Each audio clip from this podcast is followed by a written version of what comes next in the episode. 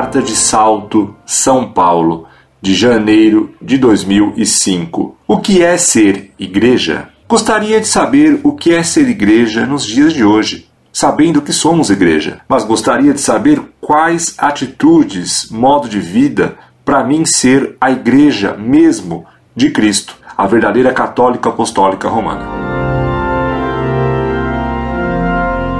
Muito prezado, salve Maria. Você está caindo em uma certa confusão por se exprimir mal. Nenhum médico pode dizer sou a medicina. Assim também nenhum católico pode se dizer a igreja. O Papa é o chefe da igreja, vigário de Cristo. Ele representa a igreja, mas não é a igreja. Até se diz: onde está o Papa, aí está a igreja. Ubi Petrus ibi Ecclesiam mas ele é o representante de Cristo, não é o próprio Cristo. O clero é a parte docente da igreja. É ao clero que cabe governar, pastorear as ovelhas de Cristo, ensinar, administrar os sacramentos. Mas o clero, sendo a parte mais importante da igreja, continua a ser parte da igreja e não propriamente a igreja. Nós, os leigos, somos a parte inferior da igreja, a parte dirigida, ensinada. Nós só devemos e podemos repetir o que o Papa e o clero fiel ao Papa ensina da doutrina de Cristo. Nós nos portamos corretamente como membros da Igreja quando cremos e ensinamos ao nosso próximo tudo o que a Igreja ensina. Quando praticamos a lei de Deus e a da Igreja, vivendo